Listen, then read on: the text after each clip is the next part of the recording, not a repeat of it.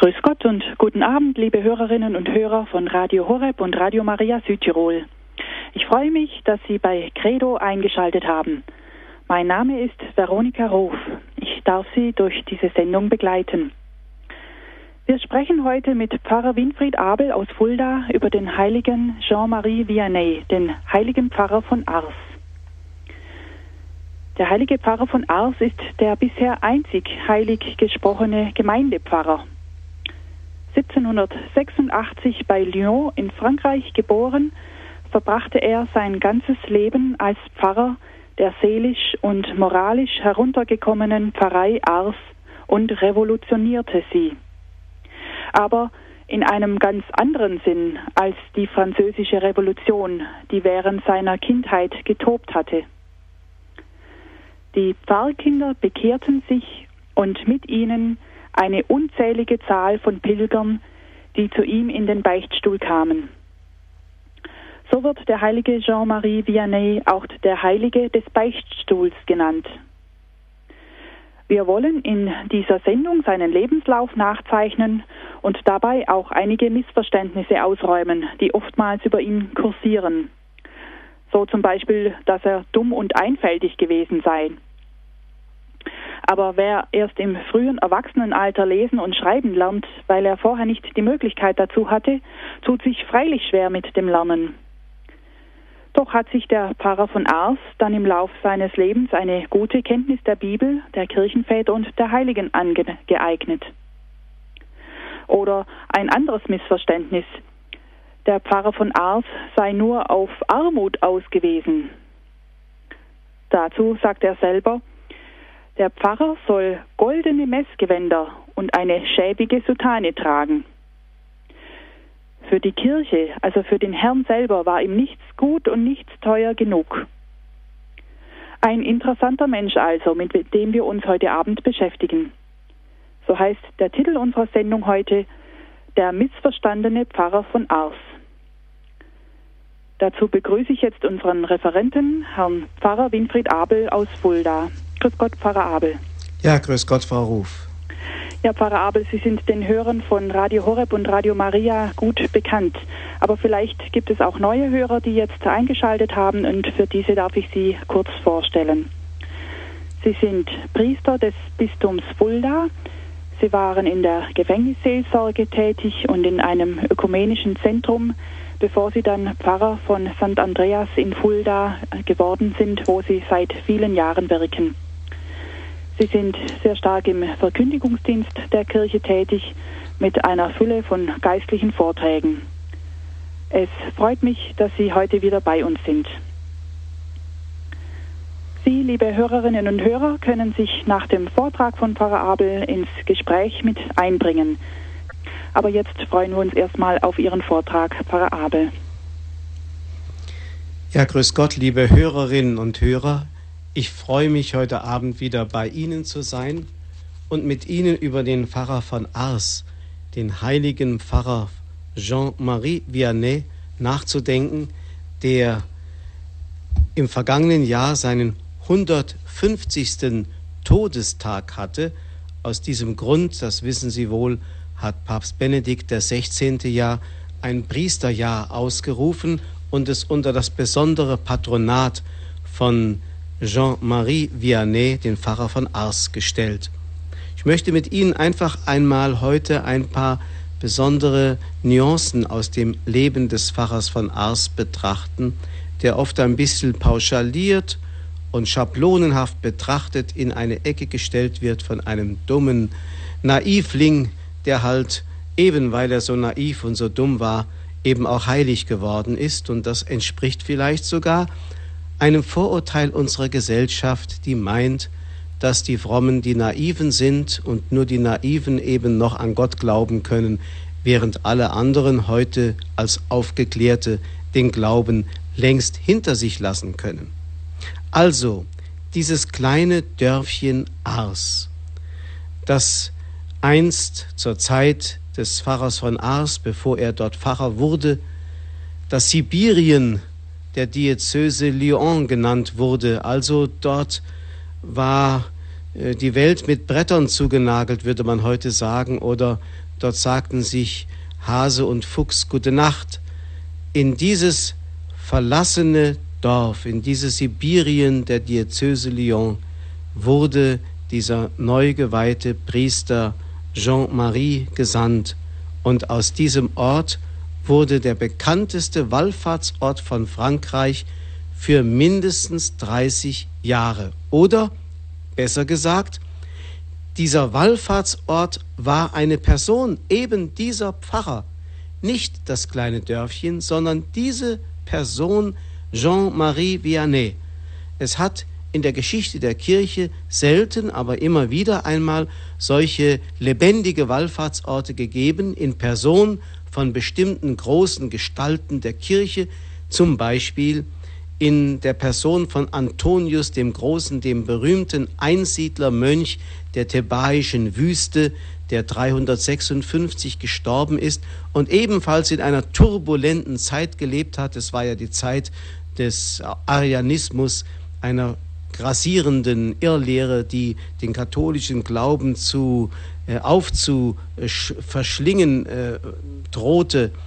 Also wie gesagt, dieser Antonius der Große war ein Mensch, der im ganzen Orient bis hin ins Abendland bekannt war, so dass die Menschen zu ihm pilgerten in Scharen und je mehr er sich zurückzog in die Wüste, desto mehr wurde er aufgesucht. Ähnlich ging es dem Pfarrer von Ars.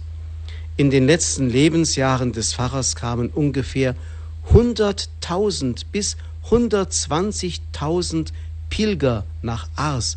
Wie konnte ein kleines Dörfchen mit 250 Einwohnern so etwas verkraften?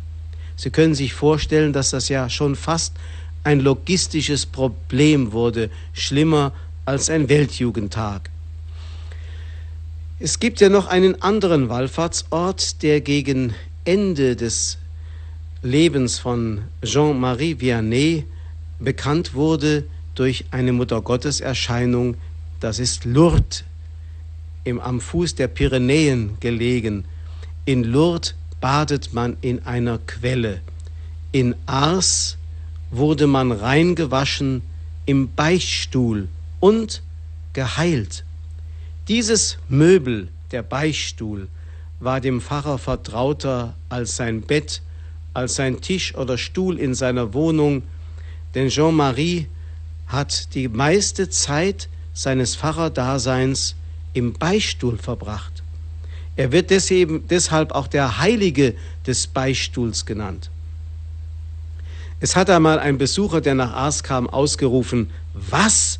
Wegen dem macht ihr so viel Aufhebens.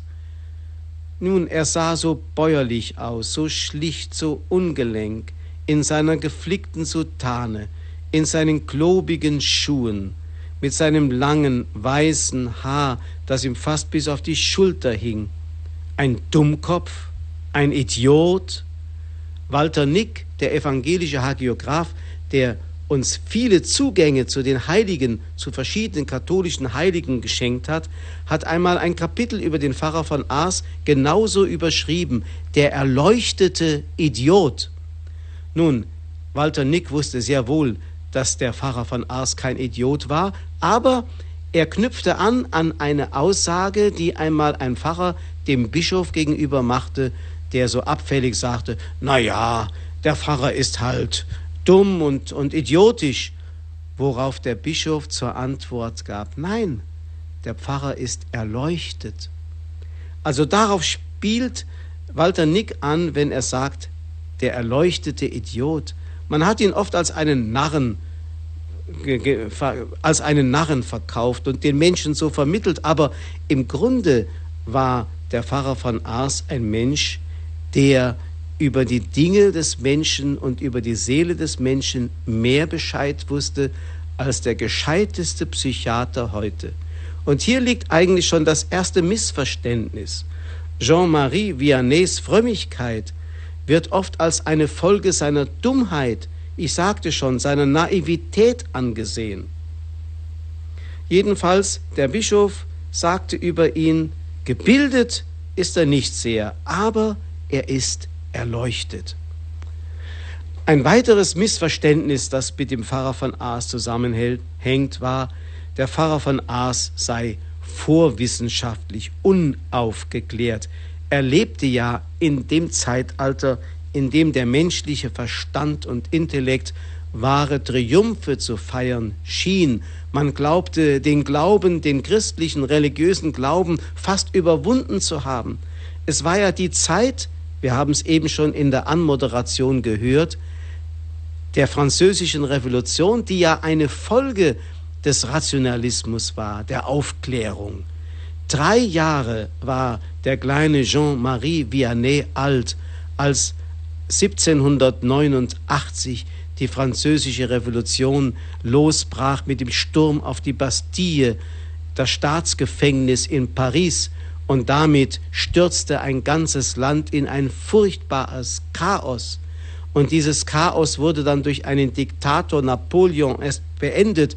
Und der Pfarrer von Ars hat als Kind die schlimmsten Dinge miterlebt, von Christenverfolgung, von wagemutigen Priestern, die im Untergrund lebten und heimlich von Ort zu Ort und von Haus zu Haus schlichen, um dort im Verborgenen die Sakramente zu spenden, den Menschen beim Sterben beizustehen und sonst den Menschen zu helfen, eben im Glauben stark zu bleiben.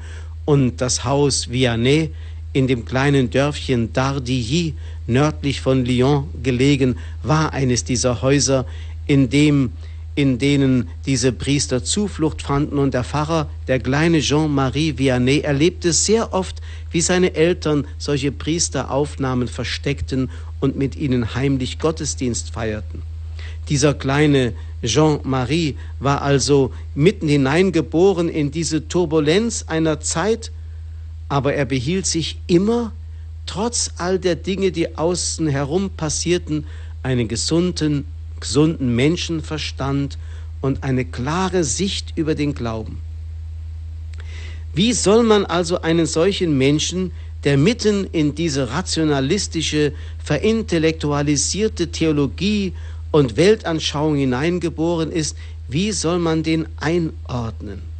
Wenn heute zum Beispiel die Exegese behauptet, die Wunder Jesu seien nie so passiert, wie sie in den Evangelien stehen, man müsse sie entmythologisieren und man müsse versuchen, die einmal wissenschaftlich zu erklären, dann wird zum Beispiel den Kindern in der Schule vermittelt, das Wunder der Brotvermehrung, das hat so natürlich nicht stattgefunden, sondern Jesus hat hier einen ganz einfachen psychologischen Trick angewandt, indem er die 5000 und mehr Zuhörer, die er um sich versammelt hatte, motivieren konnte, das, was sie an Frühstück oder an Essen eingepackt hatten, was sie vielleicht so in ihrer tiefsten Tasche verbargen, um es nicht unbedingt von anderen weggegessen zu bekommen, auszupacken mit anderen zu teilen. Und siehe da, alle wurden satt.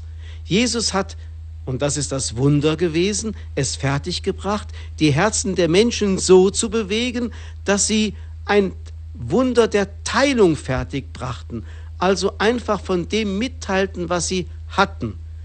Der Pfarrer von Aas hätte über solch eine dumme Auslegung nur ein Lächeln gehabt. Es hat ja in seiner kleinen in seinem kleinen Waisenhaus der Providence, wie er sie nannte. Er hatte ja viele Kinder um sich gesammelt, die elternlos waren, die sozusagen als Endmoränen der französischen Revolution durchs Land irrten und keine Menschen mehr hatten, der sich um sie kümmerte. Er hatte sie angenommen, um sich gesammelt, ein Haus für sie bereitgestellt, die Providence, und hat zwei tapfere Frauen gefunden, die sich um diese Kinder kümmerten. Aber man lebte dort wirklich von der göttlichen Vorsehung, Providence. Deswegen hieß das Haus ja auch so. Und es war nicht immer sicher, ob die Kinder am nächsten Tag genügend zu essen hatten. Jedenfalls eines Abends kam Katharine Lassagne, seine treue Helferin, kam zu ihm ganz aufgeregt und sagte, Herr Pfarrer, wir haben für morgen nichts mehr zu essen. Wir haben nur noch eine Handvoll Mehl und, und ein, ein bisschen äh, Teig, sonst haben wir gar nichts mehr. Und der Pfarrer schaute sie treuherzig an und sagte zu ihr, ach weißt du, jetzt machen wir das so. Du nimmst das bisschen Teig, das du noch hast, und dann gehst du hin und fängst mal an, im Backtrog zu kneten, und ich gehe in die Kirche zum Beten. Und so hat man mit Beten und Kneten sich an die Arbeit gemacht. Und was geschah? Unter den Händen von Katharine Lassagne wurde der Teig immer mehr und immer mehr und immer mehr und quoll schließlich über den Rand des Backtrogs hinaus. Man konnte Brote backen, dass man für über eine Woche wieder genug zu essen hatte. Das ist die wahre Exegese der Heiligen Schrift, wenn der heilige Pfarrer von Aas zeigt, schaut mal, so geht es doch. Wenn wir auf Gott vertrauen, dann lässt er seine Kinder niemals im Stich. Also wie gesagt, war er ein Naivling, war er ein Vorwissenschaftlicher? Nein, er lebte genau in der Heiligen Schrift, im Evangelium. Dort war er angesiedelt. Aber dass man ihn oft einen Dummkopf genannt hat, daran war er nicht so ganz unschuldig. Warum? Er wollte ja gar nicht in den Augen der Menschen etwas gelten. Und deshalb hat er auch an diesem Ruf selbst gebastelt. Er hat sich oft im Gespräch mit anderen, sogar manchmal bei Predigten, mit dem Dorfidioten von Ars verglichen, der Bourdin hieß. Er sagt einmal, im Vergleich zu den anderen Pfarrern bin ich wie Bourdin. In allen Familien gibt es ein minder begabtes Kind. Bei unserer Familie war ich immer der dümmste von allen. So sagte er ganz bescheiden. Er war sicher kein geistiger Überflieger, das ist klar. Und wir haben eben in der Anmoderation schon gehört, wie sollte ein Kind, das nie ein geordnetes Schulwesen kennengelernt hatte, und in der Zeit der Französischen Revolution lag ja alles am Boden, auch das geordnete Schulwesen, der also nie lesen und schreiben gelernt hatte und von seinen Eltern her nichts anderes gewohnt war als die Arbeit auf dem Feld, das Viehhüten, äh, das äh, Unterwegssein äh, um den Broterwerb, was jeden Tag von morgens bis abends alle Kräfte in Anspruch nahm, dass er so mit 16, 17 Jahren erst, als die französische Revolution vorbei war und die treuen Pfarrer aus dem Untergrund wieder auftauchen konnten, um wieder das Schulwesen herzustellen, erst in solch einem Alter als Halbwüchsiger und schon fast Erwachsener sich auf die Schulbank setzte. Der Verstand war nicht mehr trainiert und da ging auch nichts Gescheites mehr hinein, vor allem nicht eine fremde Sprache wie Latein, um vielleicht Priester zu werden. Deswegen hat Jean-Marie eine große Problematik gehabt, eben mit seinem Gedächtnis klarzukommen, mit seinem Verstand. Aber dennoch, Priester wollte er doch unbedingt werden. Und deshalb hat er den eben auch, weil sein Pfarrer merkte, wenn überhaupt jemand zum Priester berufen ist, dann ist es dieser Jean-Marie, auch wenn er schulisch nicht große Fortschritte macht. Und er schlug ihn vor, im Seminar in Lyon dort aufzunehmen. Ja, aber das war so schwierig, denn die Vorlesungen im Seminar waren allesamt in lateinischer Sprache. Die Prüfungen wurden ebenso in lateinischer Sprache abgehalten. Und wenn dann ein Professor den armseligen Trottel von Studenten Jean-Marie dann in Latein etwas fragte, hat er nicht einmal die Frage verstanden, geschweige denn eine Antwort geben können und dann noch in Latein. Das Ergebnis war, man hat den 27-Jährigen wieder aus dem Seminar weg nach Hause geschickt. Aber sein Pfarrer, der hat nicht nachgelassen. Denn dieser Pfarrer Ballet war selbst ein Heiliger. Er erkannte im Herzen dieses Jungen ganz deutlich den Priesterberuf. Und deshalb insistierte er und ließ nicht locker und bestürmte den Generalvikar von Lyon und sagte, wenn es jemanden gibt, der zum Priester berufen ist, dann ist es mein Jean-Marie. Er ist so fromm, er hat einen so praktischen Verstand, er hat eine solche Lebensklugheit. Wenn ihr den nicht nehmt, habt ihr einen ganz großen Verlust für euer, für euer Bistum. Ja, und da fragte ihn der Generalvikar von Lyon, ist er wirklich fromm? Natürlich, ich kenne keinen frommeren als ihn, sagt Pfarrer Ballet. Und verehrt er die Gottesmutter wie kein anderer. Kann er den Rosenkranz beten? Er betet jeden Tag den Rosenkranz. Dann will ich ihn weihen. Das Übrige wird Gott tun. Und dann wurde er zum Priester geweiht. Ich las gerade vor kurzem einen ganz interessanten Beitrag über das Leben von Pfarrer von Ars, und zwar hat doch irgendein gescheiter Mann einmal die Bibliothek dieses Pfarrers sich genau angeschaut, die ja heute noch in Ars genauso unberührt steht, wie er sie verlassen hat, als er im Jahre 1859 gestorben ist. Und da hat man also festgestellt, dass die Hälfte der Bücher in seiner Bibliothek vom Pfarrer Ballet geerbt waren, dem Priester, der ihn zum Priestertum befördert hatte. Aber die andere Hälfte der Bücher hat Jean-Marie als Pfarrer von Ars gekauft. Das kann man daran erkennen, dass sie späteres Druckdatum haben. Und wenn man diese Bücher so Seite für Seite durchblätterte, fand man tatsächlich zwischen den Seiten immer wieder Brotkrumen was darauf hinwies, dass dieser Pfarrer sich diese Askese antat, bei seinem Überfordertsein und in Anspruch genommen sein, jeden Tag durch die Seelsorge, immer noch während des Essens am Tisch ein Buch zu neben sich zu legen und Seite für Seite zu lesen und sich in der Wissenschaft der Theologie fortzubilden. Und deswegen sind immer beim Essen auch ein paar Brotkrumen zwischen die Seiten geraten. Und so kann man genau feststellen, aha, hier hat er etwas gelesen, dort hat er etwas unterstrichen. Der Pfarrer hat sich wirklich diese große Mühe gemacht, sich theologisch weiterzubilden bis zu seinem Tod. Das war für ihn eine ganz wichtige Arbeit. Ich wünschte, so mancher Priester von heute würde sich diese Mühe machen, sich in der Weise wie der Pfarrer von Aas regelmäßig mit einem theologischen Buch ernsten Inhaltes zu befassen. Sie haben eingeschaltet bei Radio Horeb und Radio Maria Südtirol in der Sendereihe Credo. Unser Thema heute der missverstandene Pfarrer von Ars. Es spricht zu uns Herr Pfarrer Winfried Abel aus Fulda. Er hat uns in einem ersten Teil schon dargelegt, diese, diese Missverständnisse. Zum einen, dass die Frömmigkeit von Jean-Marie Vianney, dem heiligen Pfarrer von Ars, als eine Folge seiner Dummheit oft angesehen wird. Man hält den Pfarrer von Ars für unaufgeklärt, für vorwissenschaftlich. Aber dass dies ein falsches Bild ist, das hat uns Pfarrer Abel nahegebracht. Dann sind wir auch noch auf die Schwierigkeiten eingegangen auf dem Weg zu seinem Priestertum, zur Priesterweihe.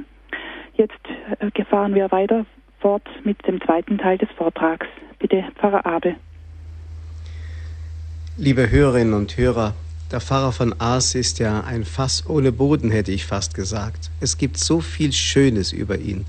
Und wenn wir noch seine Worte alle beherzigen könnten, es gibt ja eine große Sammlung, denn viele Menschen, die ihn kannten, waren so fasziniert von seiner Botschaft, vor allem von der Art, wie er die Menschen ansprach in seinen ganz schlichten Predigten, dass sie sich oft Notizen machten und diese Notizen sind uns zum großen Teil heute erhalten, so dass es ganze Bücher füllt, was an Zitaten von dem Pfarrer von Ars heute erhalten ist. Wunderbar. Aber ich wollte noch einmal auf Missverständnisse zu sprechen kommen.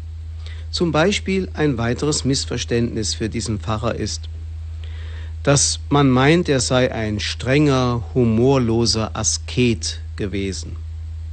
Der Pfarrer von Aas war, wenn man ihn genau betrachtete, von einer gewissen Bauernschleue erfüllt. Das war so sein Charakter. Er konnte ganz verschmitzt reagieren. Zum Beispiel ein Voltaire-Anhänger, ein aufgeklärter Mensch, der also nicht mehr an Gott glaubte, rief einmal ihm zu, ich höre, Sie sehen sogar den Teufel. Die Antwort des Pfarrers, ja, ich sehe ihn gerade vor mir. Sie sehen, wie der Pfarrer mit einer Schlagfertigkeit reagieren konnte und dass er wirklich voll des Humores war. Oder wenn er aus der Kirche kam mittags, erschöpft vom Beichthören, denn er fing ja schon manchmal morgens früh um zwei Uhr an, in der Kirche Beicht zu hören. Sie können sich vorstellen, wie kurz seine Nächte waren. Und dann hat er zwischendurch natürlich auch sein Brevier gebetet und noch die heilige Messe gefeiert. Das war natürlich auch morgens und er hat auch jeden Tag eine Katechese gehalten für die sehr interessierten Leute, die gerne seinen Worten lauschten, weil er die Glaubensdinge so wunderbar und einfach, aber tief darlegen konnte. Ähm, dann kam er mittags aus der Kirche, um hinüber ins Pfarrhaus zu gehen, denn er musste ja ein wenig ausruhen beziehungsweise essen beziehungsweise seine Post erledigen beziehungsweise auch mal einen Verseegang machen, so dass er also eine kurze Pause einlegen musste. Und die Leute, die draußen schon vielleicht stundenlang gewartet hatten, wollten ihn wenigstens mal aus der Nähe sehen, ihm begegnen, vielleicht ihn ansprechen oder ihn berühren. Man drängte sich um ihn. Und so kam der Pfarrer kaum durch die Menschenmenge durch in sein Pfarrhaus da hatte er immer einen Trick. Und der spricht wiederum für seinen Humor. Er hatte in seiner Tasche geweihte Medaillen. Und diese warf er unter das Volk und die stürzten sich drauf, balgten sich drum und wollten natürlich alle eine solche Reliquie erwischen. Und diese Gelegenheit benutzte er, um lächelnd durch die Menge zu schreiten in sein Pfarrhaus. Also solche Dinge sind aus dem Leben des Pfarrers von Aas immer wieder bezeugt, dass er eigentlich doch ein Mensch war, der Humor hatte. Er wird sogar unter Napoleon III. zum Ritter der Ehrenlegion ernannt, nachdem der Präfekt des Departements und der General der Armee, die ihm diese Ehre überreicht haben, abgereist sind, sagt Jean-Marie zu den Umstehenden, die können mir nicht imponieren, die haben ja auch nur einen Körper und eine Seele. Oder der Pfarrer sagt, es gibt ein Mittel gegen die Traurigkeit. Wenn ich einmal traurig bin, dann gehe ich sofort beichten. Die Beichte macht den Menschen wieder fröhlich. Schauen Sie, liebe Hörerinnen und Hörer, hier sehen Sie wieder diesen tiefen Psychologen, der tiefer schauen kann in die Seele eines Menschen, als es ein Wissenschaftler kann. Er sieht den Grund der Depression vieler Menschen in der nicht, wie man heute so sagt, aufgearbeiteten Schuld. Wir würden sagen, mit den Worten des Pfarrers von Ars, vergebenen Schuld. Vergebung von Schuld ist was anderes als aufgearbeitete Schuld. Vergebene Schuld ist nicht mehr existent. Sie ist einfach weg. Der Mensch ist frei, wie neugeboren, wie neu getauft. Also dieser Pfarrer von Aas wusste, wie er den Menschen begegnen musste und hat eben auch den bäuerlichen Humor gehabt, der ihm von Kindheit an sicher vertraut war, obwohl er in einer Zeit aufgewachsen ist, in der es zum Lachen gar nicht so viel Grund gab. Aber betrachten wir ihn noch einmal in seinem Einzug nach Ars, das war ja am 9. Februar 1818, als er mit einem holprigen Leiterwagen, auf dem ein Bett und ein paar Bücher ähm, gestapelt waren, in Ars einzog. Damals war es ein nebliger Tag und wenige hunderte Meter, vielleicht 500 Meter von Ars entfernt, als der Weg da so übers Feld ging und der Pfarrer sich nicht mehr klar war, ob die Richtung denn noch stimmt, sah er dort einen kleinen Jungen, dessen Namen wir heute übrigens noch genau wissen. Er hieß Antoine Givre, der dort die Schafe hütete. Und er fragte ihn, sag mal, ist, kannst du mir den Weg nach Ars zeigen? Der kleine Junge sagte, ja, das ist genau der richtige Weg. Gehen Sie einfach weiter und Sie werden in zehn Minuten am Dorfrand sein. Da sagte der Pfarrer zu dem Kleinen, du hast mir den Weg nach Ars gezeigt, ich werde dir den Weg zum Himmel zeigen. Es ist interessant, dass an dieser Stelle heute ein Denkmal steht, das an eben diese Begegnung erinnert. Man sieht den Pfarrer in seiner Soutane abgemagert und asketisch vor diesem Jungen stehen. Der Junge schaut ganz vertrauensvoll zu dem Pfarrer auf und der Pfarrer weist mit der rechten Hand mit dem Zeigefinger zum Himmel nach oben. Und weiterhin ist interessant, dass dieser Antoine Giffre zur selben Zeit gestorben ist wie der Pfarrer von Ars, nämlich eine Woche später, als wolle der Pfarrer von Ars eben dem, dem er dieses Versprechen gemacht hat, sofort den Weg öffnen, die Türe öffnen für den Himmel, zu dem er ihm vorausgegangen ist.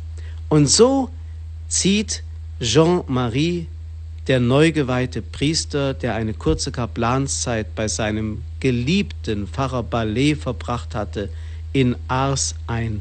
Es ist fast eine Ironie des Schicksals, dass der Bischof, der ihn geweiht hat, ihm die Erlaubnis beicht zu hören, noch nicht gleich nach der Priesterweihe erteilt hat, weil er Angst hatte oder Bedenken, dass dieser Pfarrer überhaupt zum Beichthören geeignet sei. Man muss allerdings wissen, in der damaligen Zeit war Beichte oft noch ein bisschen etwas anderes als heute. Es galt im Beistuhl manchmal ganz knifflige Fragen zu lösen und zu beantworten. Da wurden also, man nennt das heute die Kasuistik, also bestimmte Fälle wurden da ähm, nach moralistischen Prinzipien durchleuchtet und der Pfarrer von Ars hatte von diesen Dingen ohnehin keine große Ahnung, aber was er hatte war eben die Erleuchtung durch den Heiligen Geist und dass er später, dem man zunächst die Beichterlaubnis verweigerte, der große Beichtvater einer ganzen Nation wurde, das hätte sich der Bischof damals nicht denken können. Jetzt betrachten wir einmal das kleine Kirchlein von Ars, das ja heute noch so unversehrt dasteht und man hat nur dahinter eine größere Basilika gebaut, aber die Kirche ist heute noch wunderbar erhalten. Wenn man hineinkommt, da sieht man dort noch zum Beispiel die Kanzel. Die Kanzel, auf der der junge Pfarrer bis ins hohe Alter hinein gepredigt hat. Dort hat er gestanden. Ach, wie schwer war ihm das Predigen. Zunächst hat er jede Predigt wortwörtlich ausgearbeitet, viele Passagen aus Büchern abgeschrieben. Und dann kam das Allerschlimmste. Er hat sich diese Predigten Wort für Wort in sein Gedächtnis einzuprägen versucht. Stundenlang hat er in der Sakristei mit dem Blick auf den Tabernakel da gekniet und dann diese Worte sich einzutrichtern versucht. Ja, was passiert, wenn man eine Predigt auswendig lernt? Das habe ich als Kaplan selbst erfahren dann bleibt man natürlich irgendwann auch mal stecken. Dann ist der Faden gerissen. Und so stand er oft hilflos auf der Kanzel. Die Leute bedauerten ihn, aber sie waren zutiefst ergriffen, weil sie die Redlichkeit und die Authentizität seiner Worte so tief verspürten, dass sie meinten, als Christus selber stünde vor ihnen und würde in diesen ungeschickten Worten sein ganzes Herz vor den Menschen ausbreiten. Das hat sie zutiefst berührt. Später hat der Pfarrer von Aas nur noch sein Herz sprechen lassen. Er hat keine Predigt mehr vorbereiten können, weil er gar keine Zeit mehr hatte. Und so stand er auf der Kanzel und hat einfach den Worten freien Lauf gegeben.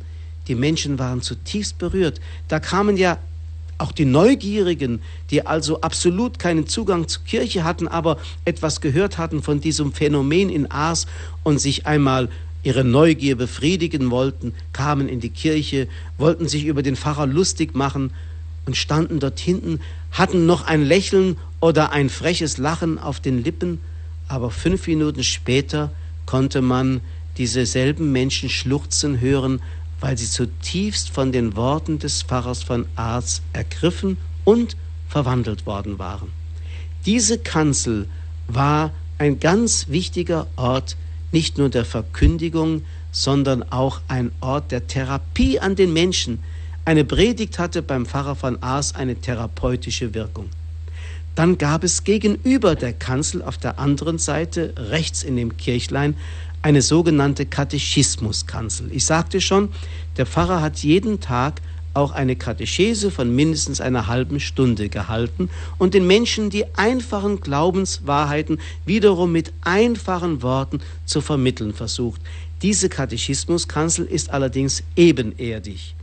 Und dort stand er, man muss sich das vorstellen, an der rechten Wand der Kirche, mit dem Rücken zur Wand, also den Leuten zugewandt auf der Breitseite der Kirche, und mit einem Blick schaute er nach rechts zum Tabernakel und mit dem anderen zu den Leuten hin. Und das fiel den Zuschauern und Zuhörern natürlich auf, wie der Pfarrer immer, bevor er etwas sagte, zum Tabernakel schaute. Für den Pfarrer war das klar. Alle Weisheit kam von ihm, der im Tabernakel gegenwärtig war. Und deswegen konnte er nur Worte finden, weil er, Christus, sie ihm eingegeben hatte. Diese tiefe eucharistische Frömmigkeit war eine der großen Quellen der Weisheit für diesen Pfarrer von Ars. Jetzt kommen wir, wenn wir die Katechismuskanzel betrachtet haben, gleich auch zu dem Tabernakel. Der ist auch interessant zu betrachten. Heute befindet er sich in der kleinen Nebenkapelle der Pfarrer von Ars hatte in seinem Dorfkirchlein auch so kleine Nebenkapellen, zum Beispiel eine Marienkapelle. Da befindet sich heute der Tabernakel, der früher am Hauptaltar war, wo heute ein Durchbruch ist zu der dahinterstehenden großen Basilikakirche, in der auch der Leichnam des Pfarrers aufgebahrt ist, der Tabernakel. Ja, der Pfarrer von Ars hat ja sein ganzes Geld für seine Kirche und die Verschönerung des Gottesdienstes gebraucht. Wir haben es eben in der Anmoderation schon gehört. Die Messgewänder konnten nicht prächtig genug sein. Der Schmuck des Altares konnte nicht kostbar genug sein. Alles für die Kirche, die Kelche, alles musste glänzen und schön sein, denn für den Herrn war alles ganz, ganz, ganz wichtig. Aber für ihn selber, für seinen Lebensstandard, da hat er nicht viel aufgewandt. Er brauchte nur ein paar Brotkrusten am Tag oder seine berühmten ähm, Pellkartoffeln, die oft tagelang und halb verschimmelt in dem Topf lagen, von denen er dann ein paar gegessen hat, bis dann Katharine Lasagne sich ein wenig um den Pfarrer kümmerte und ihn manchmal ins Waisenhaus holte, wo er dann am Essen der Kinder teilgenommen hat. Der Pfarrer hat für sich nichts gebraucht, aber für Gott alles. Und nun gab es da einen Grafen Garet, der außerhalb von Ars ein kleines Schlösschen besaß. Mit diesem Grafen Garet stand sich der Pfarrer sehr gut. Der Graf erkannte die große Liebe des Pfarrers zu Gott und den Menschen und wollte ihm helfen, wo er konnte. Und eines Tages bat der Pfarrer ihn, ihm doch einen neuen Tabernakel zu besorgen. Denn das, was er da in der Kirche vorgefunden hatte, als er als Pfarrer hinkam, das war eines eucharistischen Herrn einfach nicht mehr würdig. Also fuhr der Baron Garret eines Tages nach Paris zu einem bekannten Goldschmied und sagte, er sucht einen Tabernakel für das Kirchlein von Ars. Der Goldschmied sagt, ja, ich habe im Moment keinen Tabernakel da, der passend wäre. Doch, sagte der Graf Garret, da haben Sie doch einen stehen. Tatsächlich stand da ein riesengroßer Tabernakel. Dieser war aber bestimmt für eine Kathedrale. Der Graf Garret sagte, und diesen Tabernakel möchte ich für das Kirchlein von Ars und kaufte dem Goldschmied diesen großen Tabernakel ab, in den etwa fünf oder sechs große Ziborien, also Speisekelche hineinpassten. Und diesen Tabernakel brachte er nach Ars. Und wenn man ihn heute sieht, dann versteht man auch, was der Graf dabei sich bedachte und wie der Pfarrer von Ars seine innere Zustimmung zu diesem Tabernakel hatte. Für ihn konnte ein solches Gehäuse, ein solcher Schrein, ein eucharistischer Tabernakel nicht kostbar und groß genug sein. Das spricht ganz für die eucharistische Verehrung des Pfarrers. In dem kleinen Dorfkirchlein von Ars musste ein Tabernakel stehen, der für eine Kathedrale bestimmt war. Wenn wir nun den Tabernakel betrachtet haben, betrachten wir auch vielleicht noch die Marienstatue, die gegenübersteht an dem Altar. Der Pfarrer von Ars hat ja seine Pfarrangehörigen Wort namentlich auf einen Zettel aufgeschrieben und diesen Zettel in das Herz der Gottesmutter hinein versenkt. Er hat sie alle dem liebenden Herzen der Gottesmutter anvertraut. Für jeden Einzelnen in der Pfarrei hat er gebetet und gebüßt. Und wenn irgendwo in der Pfarrei irgendjemand etwas Böses tat, dann hat der Pfarrer ihn nicht getadelt, sondern sich selber die Schuld gegeben, weil er sich sagte, ich bin der gute Hirte, ich habe für diese Menschen Rechenschaft abzulegen vor Gott, und wenn dieser Mensch versagt, bin ich schuld, weil ich zu wenig für ihn gebetet und gebüßt habe. Und dann hat er sich eine doppelte Buße auferlegt. So hat er einerseits die Gottesmutter verehrt und ihr alles Gute zugetraut und auf der anderen Seite auch seine Verantwortung als Pfarrer in der Gemeinde gesehen. Aber das wichtigste Möbel haben wir noch nicht betrachtet in der Kirche. Das ist der Beichtstuhl. Halt! Nicht Beichtstuhl, Beichtstühle müssen wir sagen. Der Pfarrer hatte in dem kleinen Dorfkirchlein tatsächlich drei Beichtstühle. Der eine Beichtstuhl stand oder steht noch in der Sakristei. Das war der abgewetzteste, älteste Beistuhl, den es da in Aas gab, der wahrscheinlich schon vor dem Pfarrer von Aas als Möbelstück dort stand. Der zweite Beistuhl in der Marienkapelle. Der dritte Beistuhl direkt am Eingang des Kirchleins, wenn man hineinkommt, links, linke Hand. Also am leichtesten erreichbar. Der Pfarrer von Ars hatte eine Beichtstrategie entwickelt. Er war ein Menschenkenner. Er hat die Herzen der Menschen erkannt und er hatte in der Sakristei den Beistuhl speziell reserviert nur für Männer. In der Marienkapelle den Beistuhl reserviert nur für Frauen und den anderen am Eingang nur für besondere Beichtkinder. Also nehmen wir zunächst einmal den Beistuhl für die Männer. Der Pfarrer hat den Männern immer den Vorzug gegeben, weil er wusste, wie schwer es einem Mann fällt, sich zu entscheiden, zu beichten. Und wenn er sich einmal entschieden hatte, musste man sofort zupacken, bevor er sich wieder anders besonnen hatte. Also gab er den Männern den Vorrang. Er wusste, welch eine Geduld die Frauen haben. Die Frauen konnten stundenlang anstehen, tagelang sogar. Denn um an den Pfarrer heranzukommen, um einmal beichten zu können, musste man manchmal drei Tage anstehen. Und deswegen hat man dann auch solche äh, Zettelchen ausgegeben mit Nummern drauf, damit man auch am nächsten Tag, wenn es weiterging, wusste, wer als nächster wieder äh, an den Beistuhl herankommen konnte. Den Männern gab er den Vorzug. Er wusste, wie schwer sich Männer taten.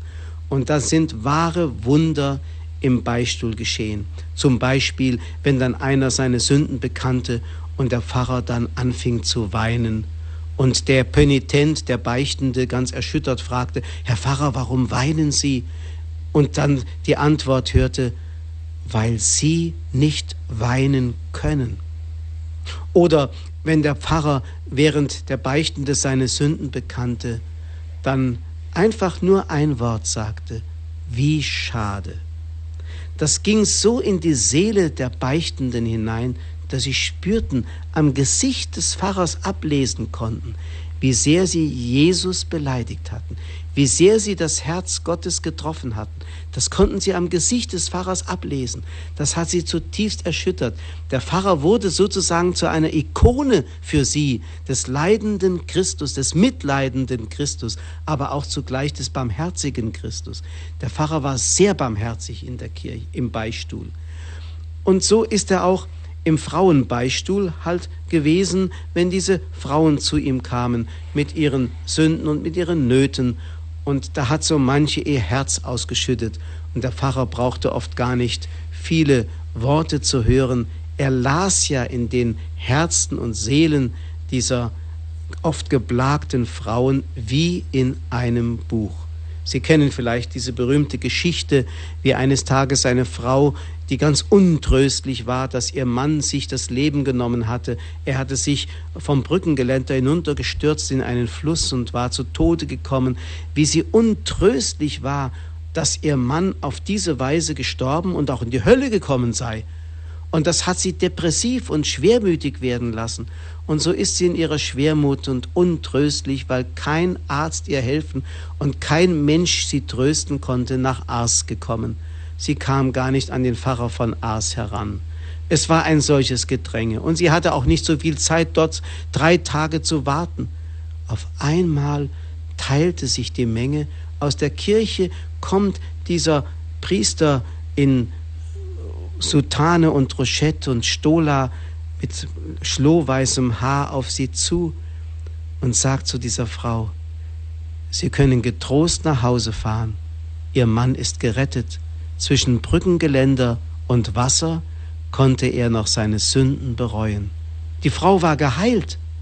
Und für solche Leute, wo er spürte, die haben ein besonderes Anliegen, war der dritte Beichtstuhl reserviert. Das waren oft Menschen, die gar nicht kamen, um zu beichten, sondern nur um zu gaffen. Die wollten sich nur belustigen an dieser Geschichte von Ars, die ihnen mal zu Ohren gekommen war. Sie gingen in die Kirche hinein, schauten sich um, und auf einmal kommt der Pfarrer vom Heiligen Geist erleuchtet auf diese Menschen zu, nimmt sie am Rock, zieht sie in diesen speziellen Beistuhl am Kircheneingang hinein und sagt, sie müssen sofort beichten. Der andere sagt, ich bin gar nicht zum Beichten gekommen. Doch, sie haben es besonders nötig. Und dann geht der Mann mit hinein und kommt nach 20 Minuten Tränen überströmt aus dem Beistuhl und ist erlöst. Einer sagt zum Pfarrer, meine letzte Beichte war vor etwa 30 Jahren. Der Pfarrer antwortet, waren es nicht 33 Jahre am Fronleichnamsfest? Ja, Sie haben recht, Herr Pfarrer. Also der Pfarrer konnte genau in den Herzen der Menschen alles erkennen. Manchmal war es ihm peinlich, dass er eine solche Gabe hatte, über Menschen etwas zu wissen, weil er es dann manchmal vor den Menschen aussprach, ohne zu merken, dass dies noch gar nicht erwähnt hatten. Und es war ihm dann peinlich, wenn man ihm sagte, Herr Pfarrer, woher wissen Sie das denn? Und dann pflegte er zu antworten, ach wissen Sie, manchmal habe ich so dumme Ideen. Dann versuchte er abzulenken und abzuwiegeln. Ja, und dann gab es noch eine Kapelle, eine Seitenkapelle in diesem Kirchlein von Ars.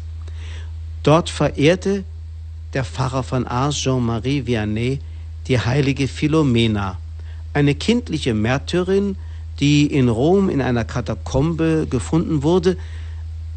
Es hat sich später herausgestellt, dass das eigentlich ein Irrtum war, dass es diese Heilige so gar nicht gegeben hat oder so, aber den Pfarrer von Ars hat das gar nicht äh, irritiert. Er hat dieser kleinen Heiligen vertraut. Und er brauchte diese kleine heilige Philomena quasi als eine Art Alibi-Heilige. Denn immer wenn irgendein Wunder geschah, und Wunder waren in Ars an der Tagesordnung, Heilungswunder, vor allem Bekehrungswunder, und Bekehrung ist ja auch Heilung. Wenn irgendein Wunder geschah, der Pfarrer von Ars lenkte immer von sich ab und sagte, das habt ihr der heiligen Philomena zu verdanken. Geht in ihre Kapelle und dankt ihr mal richtig von Herzen, dass sie euch wieder einmal eine gute Fürsprecherin bei Gott gewesen ist. Sie sehen, liebe Hörerinnen und Hörer, der Pfarrer von Ars war in der Kirche zu Hause. Papst Benedikt XVI. hat ja darauf hingewiesen, dass der Pfarrer von Ars immer wieder auch sagte, mein Zuhause ist die Kirche. Das ist mein Vaterhaus. Und wenn ihr mich sucht, braucht ihr gar nicht ins Pfarrhaus zu gehen ich bin doch sowieso meistens in der Kirche. Und dort fanden sie ihn auch. Dort hat er auch die ersten Jahre, als in Ars noch alles drunter und drüber ging, man überlege sich, ein kleines Dorf, 230 Einwohner, vier Kneipen, die immer gefüllt waren und eine Kirche, die immer leer war. Dieses Dorf hat er so vorgefunden. Schon nach zehn Jahren konnte er auf die Kanzel steigen und sagen, Ars ist nicht mehr Ars. Die Kneipen hatten alle geschlossen, die Kirche war überfüllt. So hatte Ars sich geändert.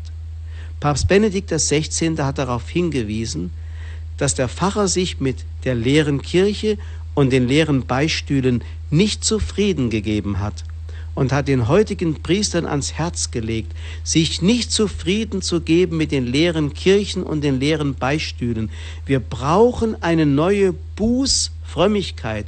Wir brauchen eine neue Versöhnungskultur und zwar sakramentaler Art. Das allein kann die Kirche erneuern, so wie der Pfarrer von Ars seine Kirche erneuert hat. Sie sehen, liebe Hörerinnen und Hörer, dieser Mann war keineswegs unmodern, sondern war im Zentrum der Lehre Jesu drin. Denn Jesus ist auf die Welt gekommen, um uns von Sünden zu befreien. Das hat Paulus an Timotheus so geschrieben. Jesus Christus kam in die Welt, um uns von Sünden zu befreien. Der Pfarrer von Ars hat genau diese Botschaft als die Kernbotschaft christlicher Erlösungslehre erkannt und hat sich ganz in den Dienst der Versöhnung des Menschen mit Gott gestellt. Liebe Hörerinnen und Hörer, nachdem ich Ihnen einfach so einiges Wichtiges mal aus dem Leben des Pfarrers von Ars gesagt habe, möchte ich mit einem kurzen Gebet, das er selber formuliert hat, Jean-Marie Vianney, diese Betrachtung schließen. Ich liebe dich, o oh mein Gott, und mein einziger Wunsch ist, dich zu lieben bis zum letzten Seufzer meines Lebens. Ich liebe dich, o unendlich liebenswürdiger Gott. Und ich möchte lieber aus Liebe sterben, als einen einzigen Augenblick leben, ohne dich zu lieben. Ich liebe dich, o Herr, und die einzige Gnade, die ich von dir erbitte, ist, dich ewig zu lieben. Amen. Sie hören Radio Horeb und Radio Maria Südtirol in der Credo-Sendung. Wir beschäftigen uns heute mit dem missverstandenen Pfarrer von Ars. Pfarrer Winfried Abel aus Fulda hat uns diesen Heiligen näher gebracht. Er hat uns berichtet, dass der Pfarrer von Ars eben kein Dumpfkopf war, für den viele ihn halten, dass er nicht nur fromm war, sondern sich theologisch fortgebildet hat, dass er kein trauriger Asket war, sondern sehr viel Humor hatte, er hat, Pfarrer Abel hat uns seine Predigten äh, erläutert, wie er von der Kanzel immer auch wieder einen Blick auf den Tabernakel geworfen hat. Den Beichtstuhl, der Pfarrer von Ars war ja auch der Beichtvater der ganzen Nation. Also wirklich eine, eine ganz große Heiligen-Gestalt, die wir äh, auch nachahmen können. Vielen Dank, Herr Pfarrer Abel, für Ihren Vortrag. Ich möchte noch einmal auf das, was Sie zuletzt gesagt haben, eingehen. Sie haben den Papst Benedikt erwähnt. Er hat ja für das Jahr 2009, 2010 ein Priesterjahr ausgerufen und den 150. Todestag des heiligen Pfarrers von Ars zum Anlass dazu genommen. Ähm, das wurde von manchen Theologen wurde ihm dann vorgeworfen, ja, wie kann man gerade den Pfarrer von Ars als Vorbild für heutige Priester hinstellen? Schließlich ist doch unsere Situation heute eine ganz andere. Der Pfarrer von Ars hatte nicht mal 300 Seelen in seiner Gemeinde und unsere Pfarreien haben oft Tausende von Gemeindemitgliedern, nur als Beispiel. Wie kann also der Pfarrer von Ars doch wirklich Beispiel für heutige Priester sein? Das ist eine ganz interessante Frage, gerade weil Sie eben diese Zahlen genannt haben von 230 Seelen, die der Pfarrer hatte. Aber ich glaube, kein Managerpriester von heute der vielleicht fünf oder sechs Pfarreien zu betreuen hat, hat einen solchen Aufwand von Arbeit und Intensität von Seelsorge, wie der Pfarrer von Aas mit seinen 230 Leuten ihn hatte und den vielen Tausenden und zigtausenden, die aus ganz Frankreich nach Aas geströmt sind. Dieser Mann, der von morgens 2 Uhr bis mit Unterbrechungen natürlich abends 10 Uhr im Beistuhl saß, dieser Mann hat also wirklich Unglaubliches geleistet und jeder Arzt würde sagen, körperlich überhaupt nicht zu schaffen. Und trotzdem hat der Pfarrer die Kraft gehabt, bis zum 70. Lebensjahr diese wahnsinnige Arbeit zu tun. Also insofern kann also heute kein Pfarrer sagen, ja, der hat ja nur 230 Leute gehabt. Nein, er war wirklich der Seelsorger einer ganzen Nation. Ja, danke, wenn ich jetzt kurz unterbrechen darf. Wir haben eine Hörerin in der Leitung, Frau Faust aus Wiesbaden. Guten Abend. Ja, guten Abend. Ja, Sie möchten eine Frage stellen? Äh, ich möchte etwas berichten mhm. über den Pfarrer Ars. Äh, und zwar, ich bin jetzt eine fünffache Großmutter. Und im Alter von vielleicht zwölf Jahren habe ich äh, irgendetwas über den Pfarrer Ars gelesen. Und zwar weiß ich im Detail nicht mehr genau was, aber was hängen geblieben ist und was mich äh, enorm geschockt hat, das war, er sei vom Teufel äh, geschlagen worden und äh, hin und her gebeutelt. Und das hat mich natürlich sehr verängstigt. Äh, das Gleiche wird vom Pater Pio gesagt. Und diese äh, Schilderungen, diese Dinge, kann ich nur sagen, es bin ich nie losgeworden. Es hat mich, also bis heute ängstigt mich diese Vorstellung. Und äh, da wüsste ich erst erstmal gerne, äh, was da dran ist. Und dann möchte ich auch gerne noch mal etwas zur Beichte sagen. Ähm, in der Jugend sind wir alle vier Wochen mit der Gemeinschaft zur Beichte gegangen, zur Kommunion. Und dann später wurde halt die, die Beicht, also diese Bußgottesdienste eingeführt. Man hatte den Eindruck, das äh, ersetzt die Beichte irgendwie. In unserer ganzen Stadt weiß ich nur die Stadtkirche, wo man beichten kann. Ähm, und was ich also nicht sehr hilfreich finde, ist, heute sitzt man wirklich im hellen Tageslicht dem Priester gegenüber. Nun soll man sich ja vor Gott nicht verstecken. Und, aber es ist doch schlimm, sagen wir mal jetzt, ich bin 71, sitze vielleicht einem recht jungen Priester gegenüber. Da gibt es natürlich Hemmungen. Und als ich vor einem halben Jahr ähm, äh, zur Beichte war, einem Priester, den ich nicht kannte, der saß mir gegenüber und hat mich immer zu angeguckt. Und dann habe ich zu ihm gesagt, und ich war wirklich ganz tief auch ausgewühlt, und habe ich gesagt, warum schau, äh, schauen Sie mich doch bitte nicht einfach nur so an, sagen Sie doch etwas, damit ich nicht das Gefühl habe, gegen eine Wand zu sprechen. Und ich denke, das sind ganz große Schwierigkeiten, äh, zur Beichte zu gehen. Keiner geht gern zur Beichte. Ich möchte mal wissen, wer das gerne tut. Es kostet Überwindung und es wird einem nicht leicht gemacht. So, ja. ähm, da möchte ich jetzt, ähm, ja, möchte ich nicht weiter sprechen. Soll ich jetzt auflegen und mein Fernsehen wieder lauter machen? Ja, das ist vielleicht ganz gut, weil wir auch schon fast zum Ende der Sendung ja, kommen. Ja, ich danke. Ja, danke für Ihren Anruf, Frau Faust. Ja.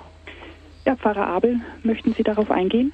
Ich versuche kurz eine Antwort zu geben. Zunächst mal zur Beichtpraxis der Formalismus, der sich bei uns eingestellt hat in der Beichtpraxis, wie er noch vor etwa 50 Jahren praktiziert worden ist, hat natürlich auch manchen Leuten das Beichten verleidet. Sie haben dann einfach heruntergerasselt, was sie da so vom Beispiegel sich abgeschrieben oder auswendig gelernt haben, haben aber eigentlich nicht sich selber gebeichtet und sind eigentlich gar nicht so auf sich zu sprechen gekommen.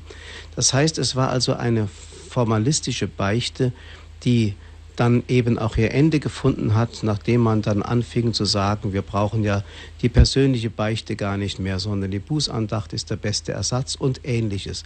Aber das bedeutet noch lange nicht, dass damit Beichten zu Ende ist. Im Gegenteil, ich meine, wir brauchen wirklich eine neue Beichtkultur.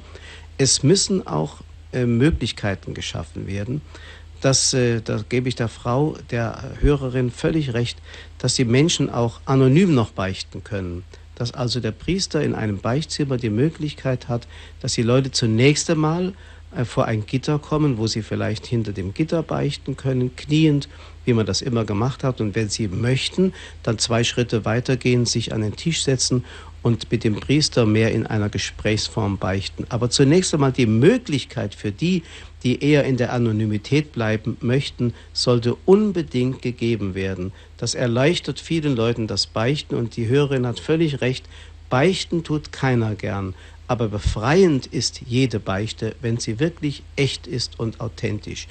Deswegen brauchen wir das heute. Ich sagte schon, Jesus Christus ist in die Welt gekommen und der Auftrag der Kirche ist es, den Dienst der Versöhnung zu leisten, damit die Menschen von Sünden befreit werden. Und wenn das sakramental nicht mehr praktiziert wird, dann sind wir ganz, ganz einseitig und haben das Eigentliche vergessen, was zur Eucharistie eigentlich den Menschen erst vorbereitet. Das Zweite, äh, die Teufelskämpfe des Pfarrers, die sind wirklich so passiert. Aber da möchte ich die Hörerin auch ein bisschen beruhigen. Der Teufel versucht im Allgemeinen, den Menschen an seiner Seele ähm, zu packen. Das heißt also in weiß Gott welchen Versuchungen, wie das ja heute geschieht, ob das der Sexismus ist oder diese antiautoritäre, äh, das antiautoritäre Gehabe des Menschen, der heute immer anmaßender wird und so. Es gibt ja tausend subtile Dinge, wie der Teufel den Menschen erreichen kann. Den Pfarrer von Aas konnte er nicht mehr an der Seele packen. Deswegen hat er ihn physisch sozusagen zu packen versucht. Er hat ihm wirklich physische Schläge zugefügt und äh, der Pfarrer von Aas konnte es zunächst auch nicht glauben. Er hat jetzt zum Beispiel nachts dieses Gepoltere gehört, dass einer mit Äxten oder mit einer Axt an die Türe geschlagen hat, an die Pfarrhaustüre und so.